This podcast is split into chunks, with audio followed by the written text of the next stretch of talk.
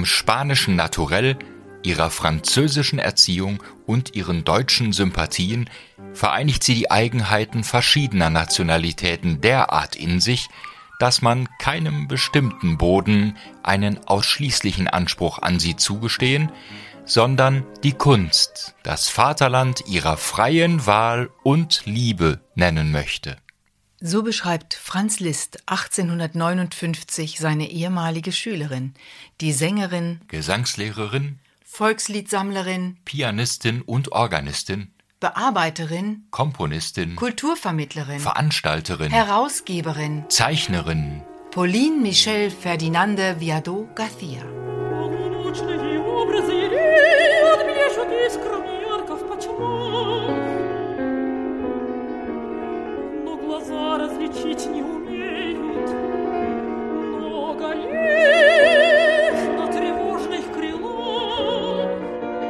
Die kommt ja aus einer fahrenden Sängerfamilie wo es überhaupt keiner darüber geredet hat, was ein Mädchen darf oder nicht darf, die standen ja außerhalb der bürgerlichen Ordnung. Das heißt, die Eltern haben das den Kindern weitergegeben, was sie selber konnten, nämlich singen. Die renommierte Musikwissenschaftlerin und Autorin Professorin Beatrix Borchert erforscht seit Jahrzehnten Lebens- und Berufswege von Pauline Viardot. Dann waren die sehr viel unterwegs. Sie waren ja, da war sie noch ganz klein, in New York und bis nach Mexiko sind sie gereist. Da hat sie auch ihren ersten Unterricht bekommen. Also der Vater hat ständig mit ihr Sachen gemacht. Sie war die Jüngste, hat zwei sehr viel ältere Geschwister gehabt, die berühmte Maria Malibran und ihr Bruder Manuel Garcia Sohn, der auch dann nicht mehr aufgetreten ist. Die ältere Schwester ist vom Pferd gestürzt, ist sehr jung gestorben. Das heißt, sie bleibt alleine übrig, aber sie steht für eine ganze Familientradition eigentlich des singenden Menschen,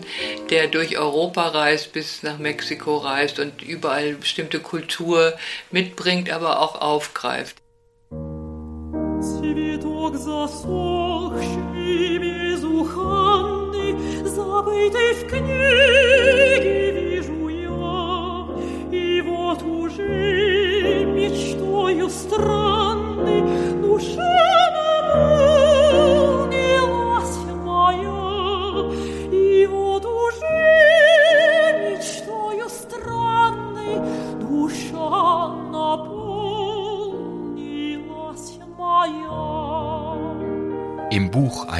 Ein Blümlein seh ich liegen, vergessen, duftlos und verblüht. Gedanken wundersame fliegen, mir bei dem Anblick durchs Gemüt. Das Blümlein, ein Gedicht von Alexander Puschkin in der Vertonung von Pauline Viardot. Eines der ausgewählten Lieder für Singstimme und Klavier, Band 1. Das beginnt schon mit dem Begriff Lieder, weil der eine vollkommen falsche Erwartungshaltung weckt. Sie hat eigentlich keine Lieder geschrieben, sondern Vokalstücke. Das ist was ganz anderes. Das heißt, im Vordergrund ihrer Musik steht die Lust am Singen, die Lust am Ausprobieren. Also es gibt immer so bestimmte Stellen, wo man richtig das Gefühl hat, so jetzt wird sie ganz übermütig und macht hier noch eine Kaskade und da eine Kaskade. Das ist äh, dadurch natürlich sängerisch auch sehr, sehr anspruchsvoll, was sie komponiert hat. Und sie hat in allen möglichen Sprachen komponiert. Sie hat wunderbare äh, russische Romanzen, auf, also Pushkin, äh, Texte etc. komponiert, gerade in der Baden-Badener Zeit. Natürlich hat sie französische Sachen gemacht. Sie hat aber auch Mörike vertont.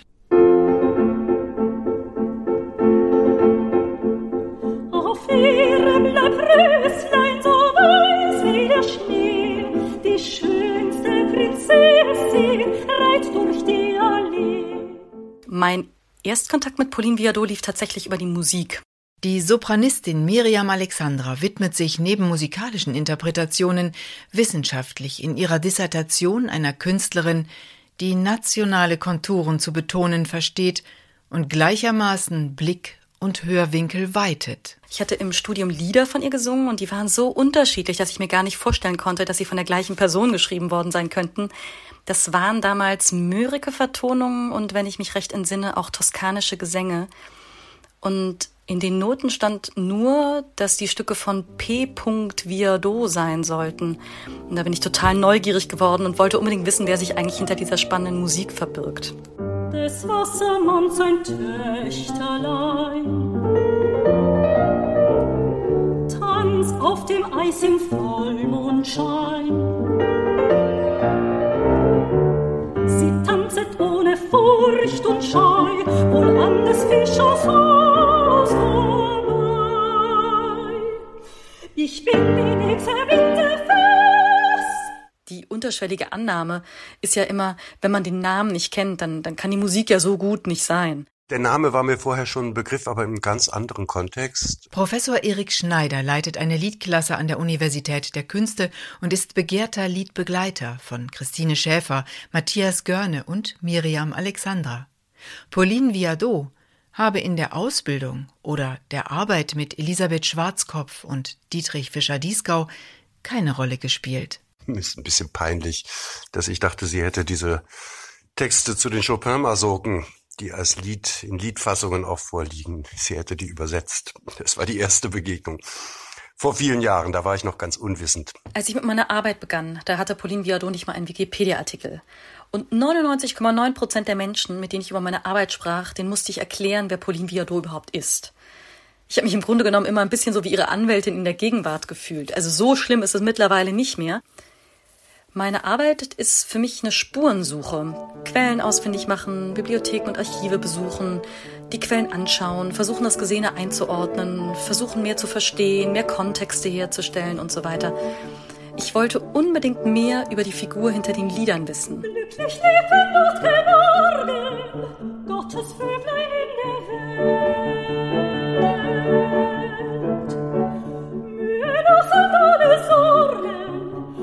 Hat es leicht sein Nest bestellt.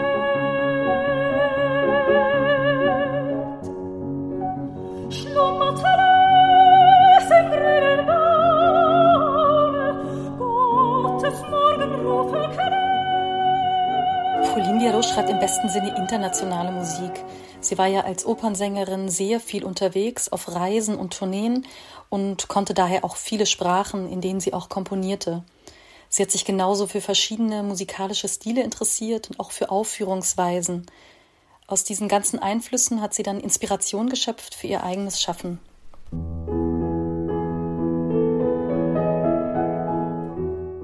Ich habe die ganzen Lieder, die ich jetzt aufgenommen habe, wirklich über Miriam Alexandra kennengelernt, die ja auch da ziemlich akribisch geforscht hat und in Bibliotheken in St. Petersburg rumgestöbert hat und eine Sondererlaubnis bekommen hat und sich da wirklich sehr engagiert hat.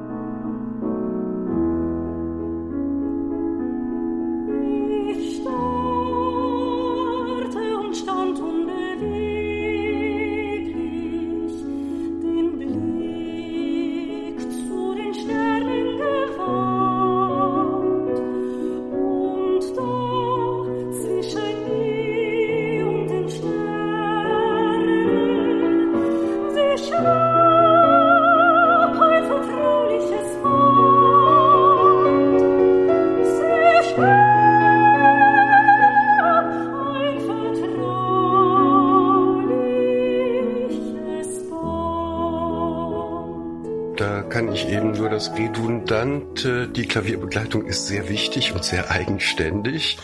Hinzufügen. Das, was in Beethoven und selbst in Mozart-Liedern noch nicht der Fall ist, in Haydns reifen Liedern hingegen schon. Und sich über Schubert fortsetzt und dann natürlich in der Romantik Schumann, Brahms äh, bis zu Hugo Wolf, dass die Klavierbegleitung mal eine Begleitstimme ist, mal ein Kontrapunkt zum Gesang, mal bereichernd und mal völlig eigenständig, so wie das die großen Komponisten gemacht haben im 19. Jahrhundert. So benutzt Pauline Viardot das Klavier auch. Man erkennt auch bei ihr diesen gesunden, sagen wir, Reifungsprozess, das am Anfang, wo sie sich vielleicht noch zu Recht noch nicht so viel getraut, die Begleitung noch wirklich schlichter gehalten sind und nicht so viel Akzente setzen und dass am Schluss sie da völlig frei ist und einfach großartige Lieder schreibt, die auch auf dem Klavier eben völlig als eigenständige Musik gelten dürfen.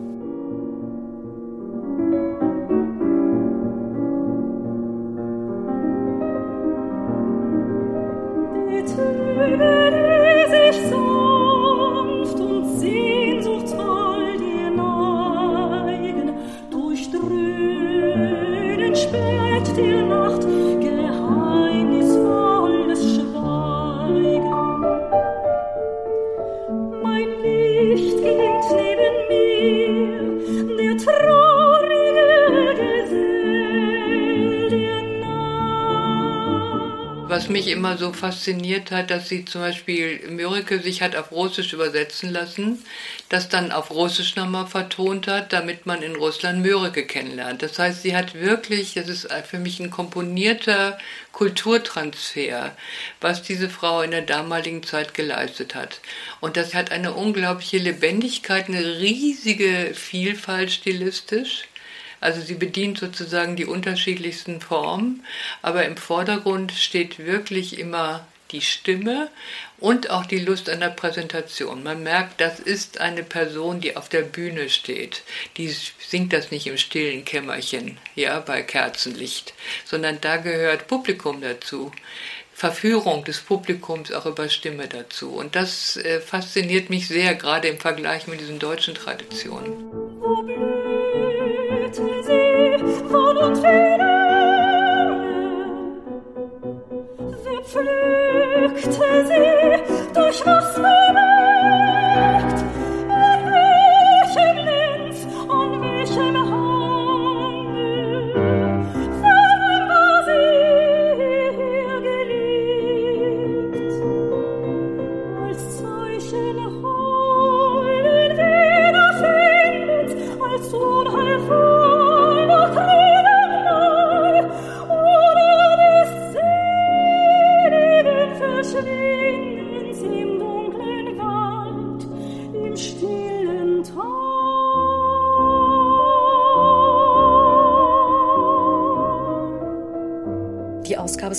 Ganz Besonderes. Ich habe mich dafür entschieden, die Lieder nach Reinschriften von Pauline Viardot zu edieren. Ursprünglich hatte ich mal den Plan gehabt, das nach den Erstdrucken zu machen. Das wäre eine sehr einfache und schnelle Arbeit gewesen.